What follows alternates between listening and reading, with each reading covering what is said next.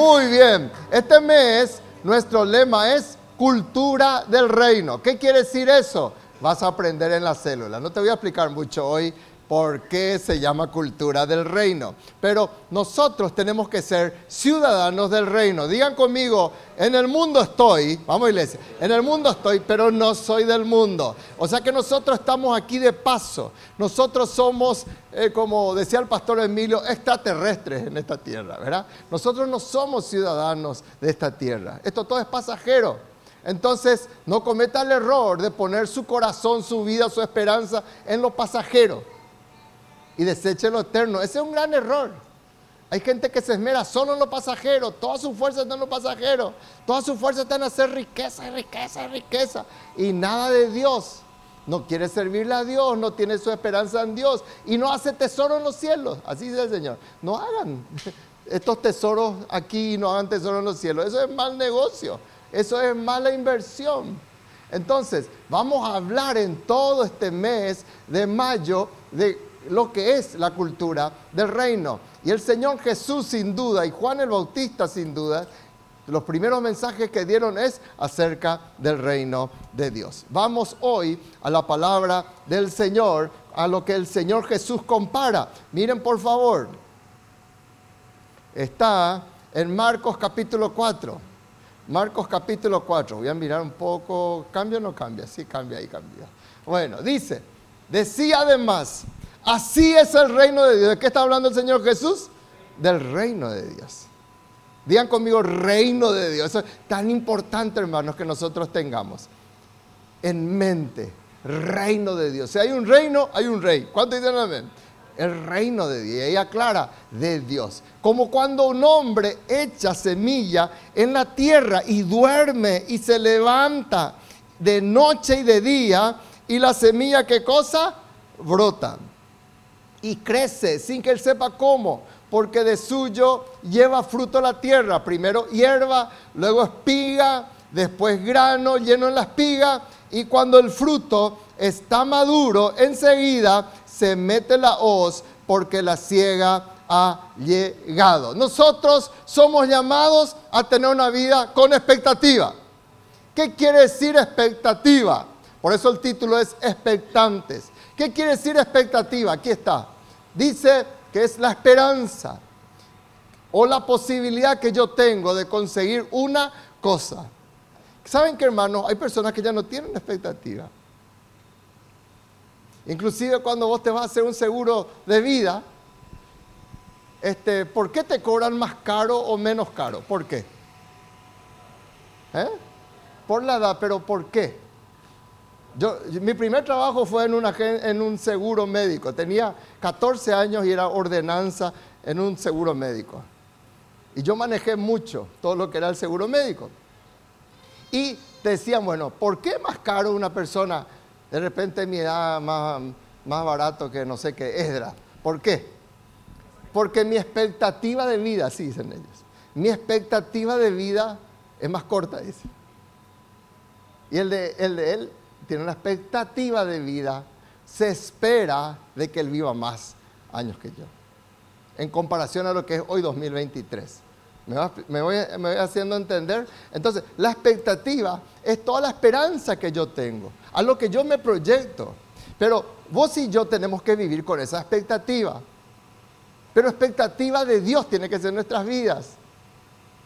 Porque la expectativa del mundo tan solamente lleva a tristeza y a fracaso. ¿Cuáles son algunos sinónimos? Miren allí, por favor. Una ilusión, confianza, perspectiva, posibilidad, interés. Esos son los sinónimos. Voy a probar otra vez si funciona este o no. ¿Ya no? Bueno, vamos a probar un poquito. A ver. Ahí está. Ah, ah al revés, ahí está. Con este el de abajo. Bueno. ¿Cuáles son los sinónimos? Ilusión, confianza, perspectiva. Y yo tengo que vivir con esa perspectiva. Yo tengo que vivir con esa expectativa. De que, por ejemplo, si hoy me está yendo mal, yo tengo la expectativa en Dios que van a cambiar las cosas cuando dicen amén. Yo tengo que tener la expectativa de que si hoy estoy siendo desdichado por una situación, que en el nombre de Jesús, la Biblia dice que Él me va a mostrar todo y que en su presencia hay plenitud de gozo. Y yo tengo la expectativa que voy a vivir en esa plenitud de gozo. No voy a vivir con esa amargura que de repente vivió mis padres o mis abuelos o en esas maldiciones. Yo tengo expectativa y vos y yo tenemos que tener expectativa. Un día que nosotros no vivamos con esa expectativa y nos dejamos solamente conducir y arrastrar, entonces, ¿saben qué va a pasar? Va a pasar que es un día muerto. Y el Señor Jesús desafiaba a las personas para que tengan expectativa. Por eso el Señor Jesús le decía ahí a los discípulos, después que él habló con la mujer samaritana, él le decía, ¿ustedes qué, qué están diciendo? Hablan tontería. Ustedes solamente están hablando que supuestamente aquí yo le estoy conquistando a una mujer, decía él. Porque todos se asustaron, está, oh, está hablando con una mujer, dijeron, ¿verdad? Y todos creyeron eso. Y Jesús le dijo, no, no es eso. Alcen sus ojos a los campos. Ustedes dicen que faltan cuatro meses, no, alcen sus ojos a los campos. Están blancos para la ciega, Entonces, lo que el Señor le estaba diciendo es, tengan expectativa de una gran cosecha. Y aunque de repente el mundo diga que falta mucho, no, ustedes muévanse con esa ilusión, con esa expectativa de que van a ver una gran victoria. Amén. No podés perder las expectativas. Algunos ya no tienen expectativa en nuestra nación. Algunos ya no tienen más expectativa para su familia. Algunos ya no tienen más expectativa para su vida. Yo nunca lo voy a casar. Yo nunca lo voy a hacer feliz. Yo nunca luego. Y yo nunca luego. Y yo nunca luego. Entonces, vos yo tenemos que tener la expectativa. Amén. Muchos, miren todo lo que comentan la gente. Ya no hay más esperanza en nuestra nación, ¿sí o no?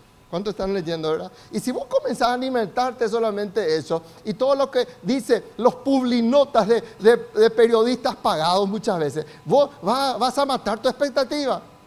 Vos tenés que alimentarte de lo que dice la palabra de Dios. Enterate, informate, claro que sí. Pero no dejes que te conduzcan como el buey al degolladero. Amén o no amén. Vos yo tenemos que tener expectativa. ¿Cuánto tienen expectativa de que algo grande va a ocurrir en nuestra nación? De que hay un avivamiento en nuestra tierra. Amén. Entonces, no pierdas tu expectativa. Y acá lo que el Señor Jesús le estaba hablando es cómo nosotros tenemos que aprender, porque sin duda, si hay una persona que tiene expectativa, es el agricultor. Es el que siembra. Por eso el Señor Jesús se comparó como el sembrador. Él dijo, el sembrador es el Hijo de Dios. La semilla es la palabra.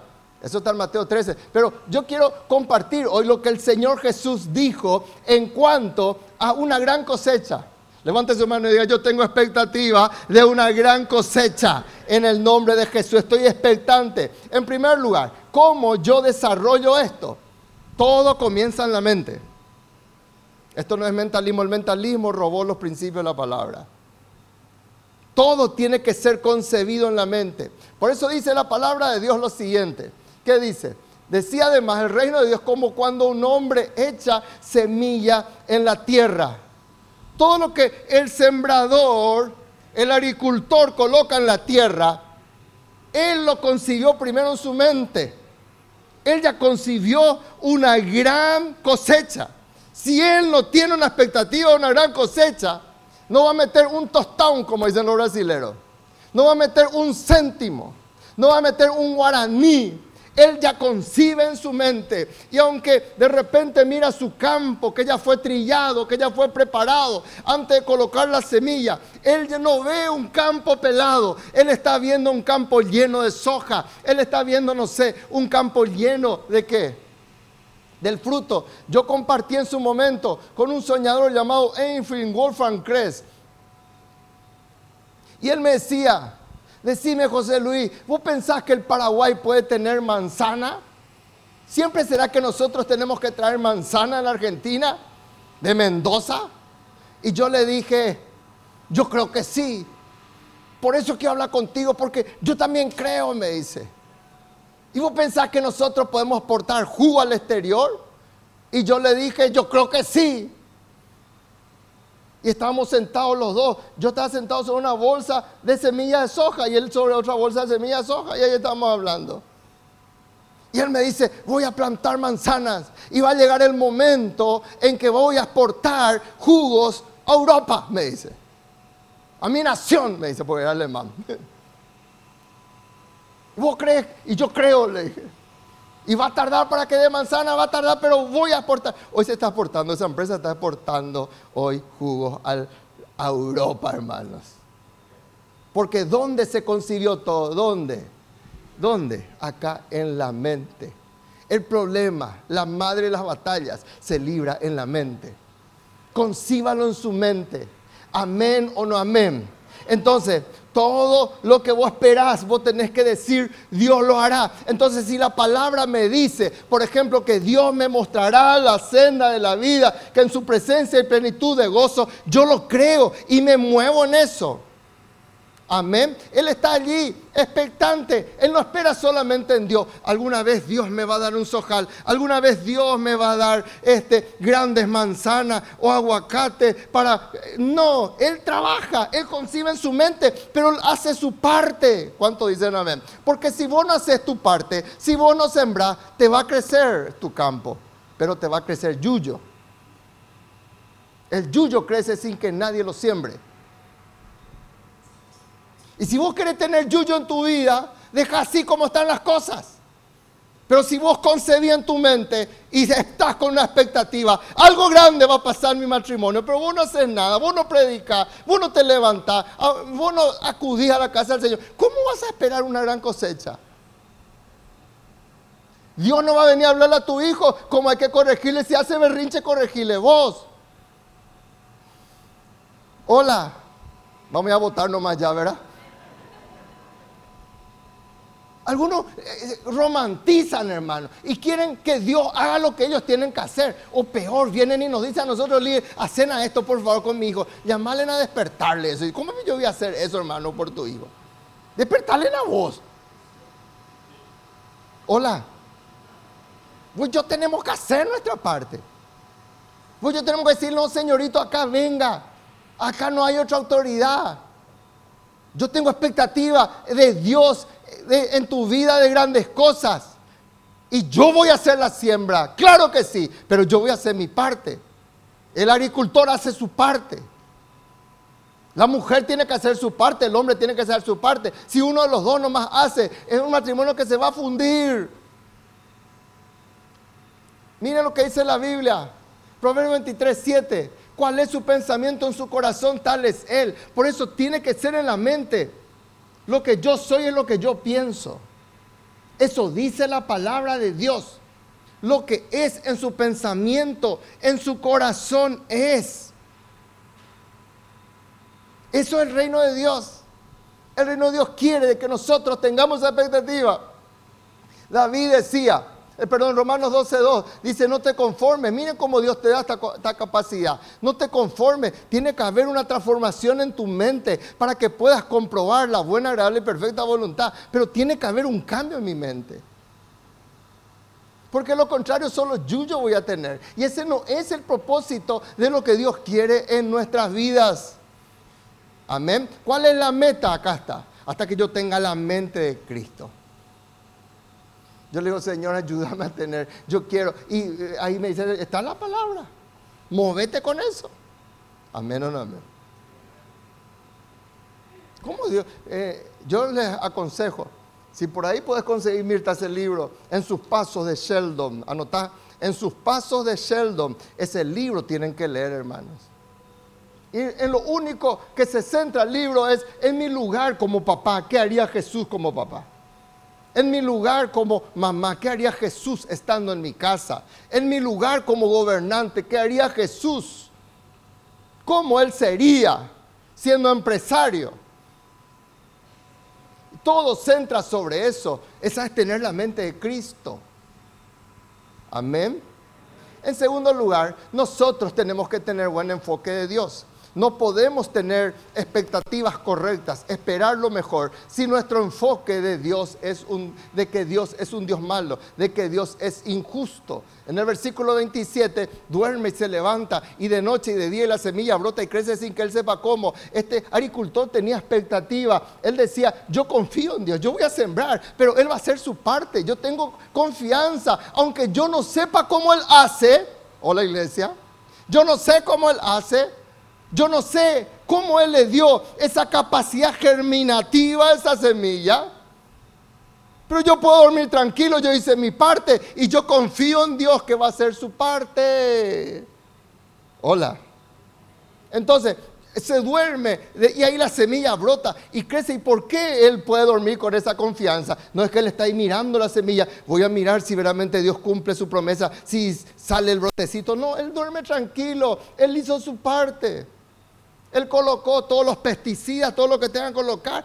Él trilló, él sembró, él hizo todo como tenía que hacer. Y él confía en que Dios justo, un, un Dios dador, dará una buena siembra. Amén. Entonces, si yo quiero tener expectativas correctas, yo tengo que pensar bien de Dios. Dice la Biblia, Dios no es injusto. ¿Cuántos dicen amén? Levante su mano y diga, Dios no es injusto. Entonces, nunca pienses que Dios es injusto. Cuando mamá falleció, yo me enojé con Dios. Y yo dije, ¿cómo Señor a los 49 años me sacas mi mamá antes que yo me case, antes que ella pueda ver mi descendencia? Y yo me enojé con Dios. Y el Señor, después nos casamos, mamá falleció en el 84, nos casamos en el 85. Y antes que se cumplan los 86, en ese periodo, prácticamente cuando estábamos de luto, el Señor comenzó a bautizar nuestra familia con el Espíritu Santo. Apareció un hombre de Dios llamado Carlos Anacondia y Dios comenzó a darnos un renuevo. Y Dios me cerró la boca. Que Dios no es injusto. Vos y yo tenemos que tener qué cosa? Expectativas altas.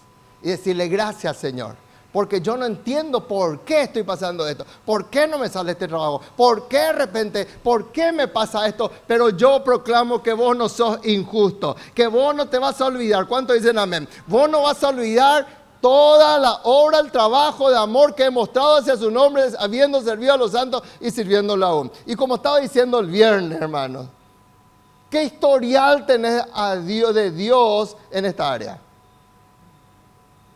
Porque si vos, si y yo no estamos haciendo este trabajo, el trabajo del Señor, el trabajo de amor, el trabajo de haber de soportar de repente a discípulos endemoniados, que estamos, Señor, que llegue ya le encuentro, por favor. ¿Eh? De discípulas amargadas, que vos estás orando ahí para que, y le soportás y nadie te paga. Ahí no viene el pastor, bueno, te dice, mira, este discípulo endemoniado, tenés que pagarme más, un plus, por favor. Este discípulo vale tres veces más lo que yo gano. No, están haciendo por amor ahí. Seríamos multimillonarios, ¿verdad, Pastor José? Misericordia. Si cobráramos por cada liberación, hermano. ¿Por qué hacen? ¿Por qué hacen? Porque te aman. Solamente el que te ama se mete en tu vida. Hola. ¿Y qué te dice el mundo? El mundo te dice nadie que se meta en tu vida. Eso viene el diablo.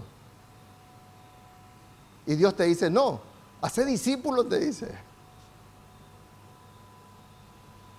Entonces, ahí yo tengo que tener en mi currículo, tengo que tener y decir al Señor, Señor, vos no sois justo. Y mira el trabajo de amor que yo estoy haciendo. ¿Cuánto dicen amén? Mira, Señor, entonces Dios va a obrar porque le serví, aunque de repente estás pasando momentos que vos consideras injusto.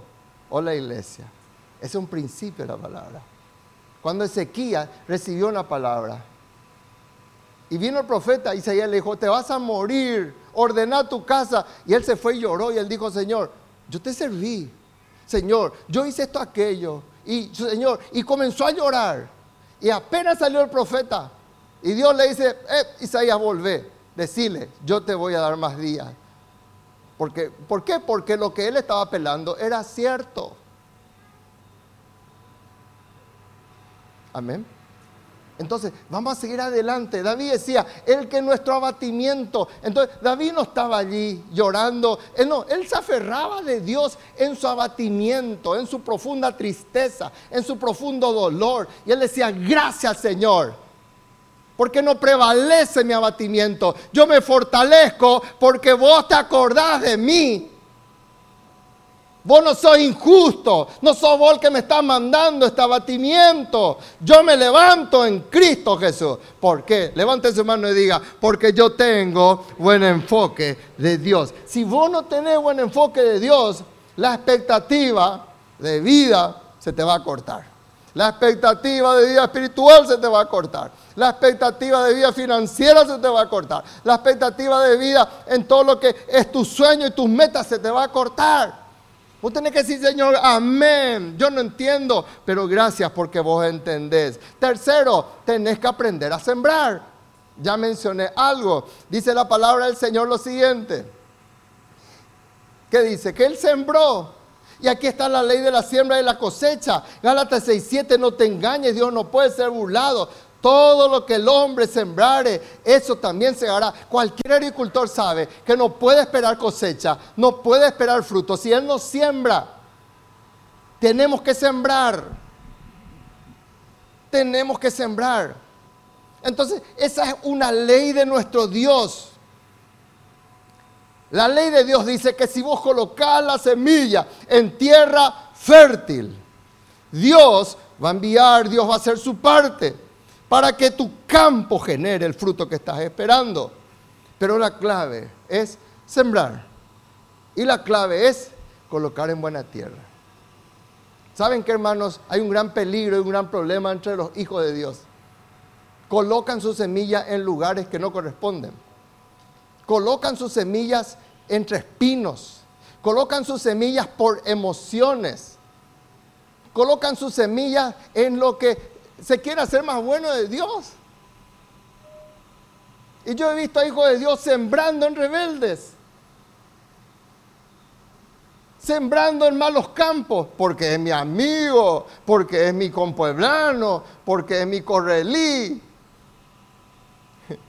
Sembrá, pero sembrá en lugares correctos. ¿Cuánto dicen amén?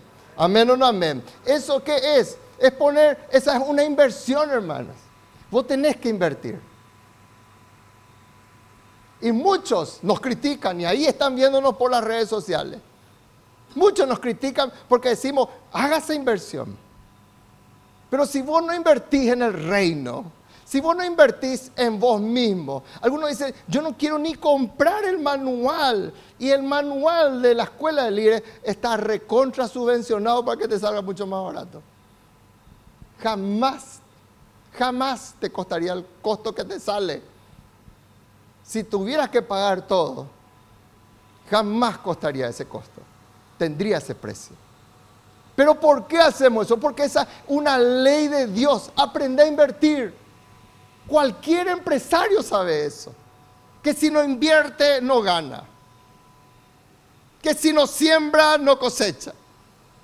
¿Y por qué no queremos invertir en nosotros mismos, hermanos? ¿Por qué no queremos invertir en nuestra familia? ¿Por qué no invertimos en nuestros hijos cuando tienen oportunidad de ir a un campamento, por ejemplo? ¿Por qué? O irnos a un encuentro, ¿por qué no invertimos? Y a veces gastan miles y miles de dólares en falsos coaching que te llenan de más demonios muchos de ellos. Por eso no vemos muchos milagros en nuestras vidas porque invertimos en lugares indebidos. Y el diablo sabe esta ley. Por eso todo el momento trata de que vos inviertas en lugares incorrectos. Ay, mira, mira mi amor, vamos a ese lugar, 40% de descuento. ¿Y qué necesitamos ese lugar? Yo no sé, pero ay, hay 40% de descuento. Y ya tiene cuatro misterios a lo mejor en su casa. Y compró porque es 40% de descuento. ¿Y sabe por qué el diablo hace eso? Para que vos no inviertas en el reino y no inviertas en tu vida y gastes en tonterías.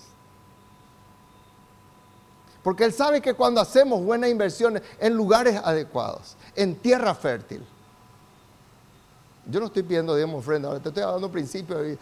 Como dice el pastor Víctor, mucha gente dice, dice el pastor Víctor, que nosotros le sacamos plata. No, dice, nosotros le enseñamos en cómo van a ser bendecidos al revés, me dice él. Totalmente al revés, porque son principios de la palabra. Adán tuvo que sembrar. Adán tuvo que, no solamente sembró y trabajar en el huerto de él, Adán tuvo que entender que no todo le corresponde a él y que tuvo que guardar esos árboles que Dios le dijo, esto no me va a tocar, esto es mío. ¿Y qué se va a tocar el tolongo este? Lo que no corresponde. Y siempre el ser humano es así. Por eso no ve victorias. Amén no amén. Invertí. Y yo le doy las gracias porque no siempre es solamente inversión de plata. Un líder que te recibe está haciendo una inversión de tiempo, una inversión de amor. Muchos de ellos hacen inversión de, su, de sus muebles, hermano. Porque muchos muebles de repente tu hijo, nadie, nadie le dice nada. Así nomás es mi hijo. Ya le rompió todos los chiches al pobre líder. Y vos nunca le corregís.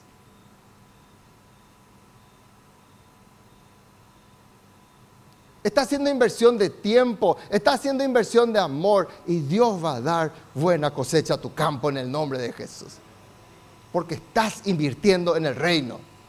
El egoísta nunca abre su casa. El egoísta nunca tiene tiempo para Dios. Solo piensa para sí, en su enriquecimiento, en su tiempo. Pero el generoso abre su casa, invierte. Dice, este es día de célula, esta es prioridad para Dios. Le voy a servir a Dios. Amén o no amén. Amén sembrar en los momentos difíciles, invertir en los momentos difíciles. Eso hizo Isaac cuando vino hambre. Dios le dijo sembrar. Isaac podía haberle dicho, pero son mis últimas semillas para comer. Y Dios le dice sembrar. Porque si vos no sembrase uno, no va a cosechar cien. Y vas a ser muy tonto, le dice Dios. Y Isaac, que tenía un papá campeón, entendió y sembró. Y Dios le dio aquel año al ciento por uno si él no sembraba, si él no invertía, si él no hacía, si él no obedecía, él se quedaba sin el ciento por uno. Y me encanta esto, hermano, porque Dios es el mayor inversor. Dios invirtió su hijo por vos. Porque tiene expectativas altas de tu vida. Él no invierte en tonterías. Él no invirtió por Lucifer. Lucifer se endemonió. Lucifer hizo todo lo que hizo en los cielos y él no dijo voy a dar a mi hijo por Lucifer para que él se vuelva a convertir, vuelva a subir al cielo y él vuelva a cantarme adoración acá. No, él no invirtió porque él no invierte en luciferianos. Él invierte en personas como vos y como yo, porque él tiene expectativa. No juegue con la expectativa de Dios en su vida, porque vos y yo valemos demasiado Nuestros hijos valen demasiado como para traerle a nuestros hijos y que se vayan al infierno. Y Dios invirtió a su hijo. De tal manera amó que Él dio a su hijo. Esa es una inversión, no había un retorno en decir, ¿cuánto vamos a suponer que vos y yo tuviéramos que justipreciar el valor de un hijo? ¿Cuánto podría valer un hijo? ¿Habría un monto en esta tierra, José, para decir, esto vale un hijo? No, ¿verdad? No tiene precio. Entonces, lo que Dios invirtió por tu vida y por mi vida es algo que no tiene cómo justipreciarlo. Si Dios hubiera dado plata, como dicen Pedro, no fuimos rescatados con oro o con plata, sino con la sangre preciosa de Cristo. Entonces, esa es la mayor inversión. Entonces, si yo no invierto, yo no soy, no tengo el ADN de Dios. Hola iglesia. Invertí en vos. ¿Por qué no estudias? ¿Por qué no invertís tu tiempo en aprender? ¿Por qué no invertís tu tiempo en recibir la palabra cada semana en una célula? ¿Por qué? Deja que Dios haga su obra en tu vida. Amén. Y no hagas malas siembras. Proverbio 22, 8. Algunos meten mal su dinero, mal sus recursos, mal su tiempo. Miren lo que dice la Biblia, que si vos invertís en iniquidad, está la ley de la siembra y la cosecha. Si vos invertís en iniquidad, iniquidad va a cosechar. Y hay gente que viene y me dice, pero pastor, yo estoy en la iglesia, yo hago esto, yo hago aquello, y mira la iniquidad que tengo acá en mi casa. Y es que está sembrando en iniquidad. Y la Biblia está por encima de lo que yo sentimos, lo encima de lo que yo siento. La Biblia se mueve por principios. Dios se mueve por principios, no por emociones. Y si sembramos en iniquidad, iniquidad es lo que segaremos. Miren, ¿cuántos escucharon el que sembró viento va a cosechar tempestades? ¿Escucharon ese refrán? Eso no es refrán, eso es Biblia. Porque sembraron viento y torbellino segarán, dice la Biblia. El que siembra viento, el que siembra viroreí, el que siembra tontería, el que nunca está allí con su mente en blanco, nunca sembró viento, torbellino va a cegar. No tendrán miel ni su espiga la harina, si lo hiciera extraño la comerán. ¿Cuántos rechazan este tipo de cosecha en el nombre de Jesús? Decir que está a tu lado, deja de hacer mala siembra. Entonces, sembra bien en tu hijo.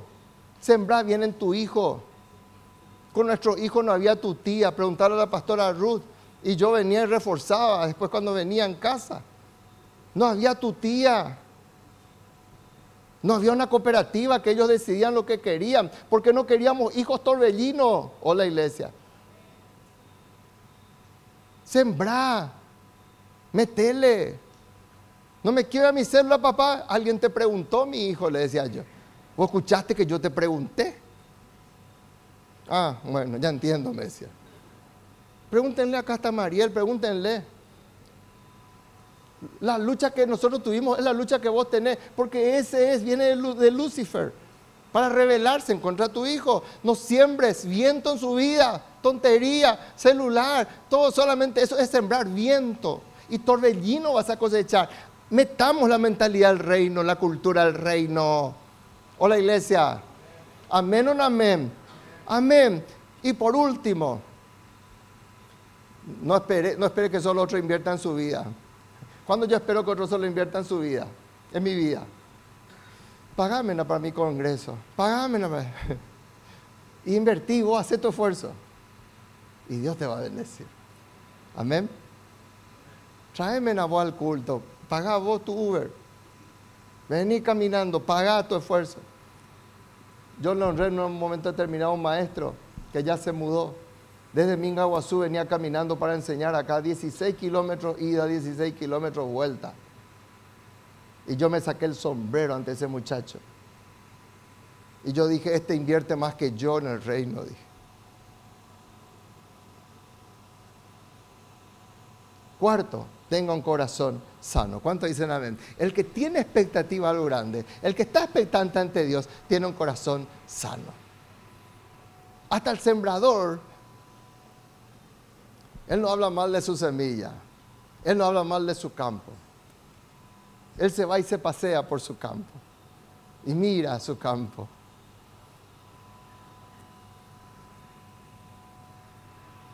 En una oportunidad estábamos yéndonos a ministrar a Salto el Guairá y vimos un lindo, una linda plantación. Y estaba con Mauri. Mauri me dice, papá, vamos a parar y vamos a sacar una foto acá. Y entramos un chiquitito en el campo para sacar una foto ahí entre el... Y enseguida viene el dueño. ¿Ustedes quiénes son? ¿Por qué están entrando en mi campo? Yo no sé de dónde él me vio. Un campo enorme. Pero ¿qué hace el buen agricultor? cuida su campo, tiene expectativas. Claro, él no me conocía si yo iba a meter algo ahí, no sé, un pesticida, no sé, algo que destruya. Y queríamos sacarnos fotos, ¿y por qué no me pidió permiso primero? Me tiene toda la razón, Señor, le pido perdón. Y bajó ahí su, su guardia, ¿verdad? Está bien, sáquense la foto, ¿ves? Mi hijo, y comenzamos a hablar, ¿verdad? Cuida, porque tiene un corazón sano. Eso no es ser malo, está cuidando su campo. Miren, por favor, el que tiene un corazón sano tiene un corazón paciente. Por tanto, hermanos, tened paciencia hasta la venida del Señor. Y ahí pone Santiago. Miren cómo el labrador, el hermano de Jesús, Santiago, espera el precioso fruto de la tierra, aguardando con paciencia hasta que reciba la lluvia temprana y la tardía. El que tiene un corazón sano es un corazón que tiene paciencia. Levante su mano y diga, en el nombre de Jesús. Vamos iglesia, fuerte, con ganas. En el nombre de Jesús. Yo no me voy a desanimar. Amén. Diga bien fuerte, yo tengo paciencia. Yo voy a saber esperar en Dios. No se desanime. No se desanime. No se desanime. Tenga paciencia. Seguí sembrando, seguí corrigiendo. No esperes que crezca buena semilla si no sembras. No ores por tu yuyo, cambiarlo en semilla. No abandones tu cosecha. Estoy cansado. El miércoles estábamos mirando las células que cerraron y causa dolor gente que se desanimó, gente que hoy ya no está, gente que hoy ya no lidera, porque ya no espera el fruto, se cansó. No seas uno de ellos. Y si cerraste tu célula, vuelve a abrir. Yo sé tus luchas. La iglesia comenzó con una célula. Sabemos tus luchas. No abandones tu cosecha. Miren, el desánimo hace que todos abandonemos. Le pasó a Nehemías. Estaban allí. Y Nehemías decía, yo tengo la expectativa, vamos a construir un gran muro. Vamos a levantar estos muros. Y él oraba, él tenía expectativas. Y de repente se da la vuelta. Y los acarreadores, los que tenían que traer la arena al que estaba colocando el ladrillo, y estaba con su plomada, alguien tenía que acercarle la arena, alguien tenía que acercarle los ladrillos, alguien tenía que acercarle el cemento. Y los acarreadores dijeron, ¿qué ganamos con esto? Estoy harto de esto. Y se debilitó y comenzaron a decir, ya el escombro es mucho, los problemas son muchos. Voy a abandonar mi hogar, estoy harto. Voy a abandonar todo, estoy cansado. Y dejan de mirar a Dios por mirar los escombros. Y ahí surgen las proclamas diabólicas y cambia tu expectativa. Cuando miras el escombro, cuando te desanimas, ya no dices voy a construir el muro, voy a levantar una generación para Cristo, voy a hacer esto, sino que decimos ya no puedo edificar, ya no puedo levantar. Pobre soy, pobre moriré. Y cambia su proclama. Y ellos comenzaron a decir, no eran los generales, no eran los capos los que estaban liderando, por decir, utilizando un nombre, una jerga nuestra. Eran los acarreadores, parte del equipo que comenzaron a desanimar. Yo quiero hablar ánimo a tu vida en el nombre de Jesús. Yo tengo ánimo, yo tengo expectativa de algo grande para el Paraguay. Por eso sigo aquí, porque tengo esa expectativa. Tengo la expectativa que con los que hablamos su matrimonio va a ser restaurado. Sus hijos van a enmendarse. Sus hijos van a ir en el camino de Dios. Tenemos esa expectativa. O de lo contrario le diría a Cintia, ya no quiero escucharle más a nadie. Tenemos esa expectativa. Haz tu parte, porque esa es tu misión. Amén o no amén. No te compares con perverso. El que tiene la expectativa, el que tiene el corazón sano, no se compara con los perversos. El perverso, ahí vos miráis, ah, mira, yo acá estoy sembrando, yo acá estoy haciendo y estoy, no tengo ni para migas a veces. Yo acá estoy, y mira a mi hijo cómo está. No, no te compares. Asaf, después de 70 años de servirle a Dios, ¿cuántos años? 70 años. Yo estuve estudiando ayer. 70 años. Comienza a mirar y a decir, ¿de qué me sirvió servirle a Dios. Y comenzó a mirar los perversos. Mira cómo prosperan los perversos. Mira cómo prosperan los malos. Ni gripe les agarra. A mí me viene chikungunya, dengue y cuantos males hay. Y a él ni gripe le agarra. Comenzó a decir eso. Por poco, porque tú envidias a los arrogantes. ¿Cómo yo quiero ser como ellos? ¿Cómo yo quiero prosperar como ellos? Qué triste. Y hermanos, casi se deslizaron sus pies. Hasta que él se despertó. Tengo otro mensaje, no voy a contar todavía. Él se despertó. No te compares con los perversos. No te compares con tu vecino. Seguí en el nombre de Jesús. Tené paciencia porque la semilla tiene su proceso. No te canses de hacer el bien. A su tiempo, digan conmigo a su tiempo. Yo voy a cosechar. Yo voy a ver la victoria. Voy a tener paciencia. Como conclusión, seguí expectante. ¿Cuántos dicen amén? Seguí expectante. Levante su mano y diga, Dios tiene grandes expectativas. Dios tiene grandes expectativas. Va a corresponder a esa expectativa. Te pregunto, cerrando hoy tus ojos y mirando tu corazón, hoy podés conceptuarte como una buena semilla de Dios.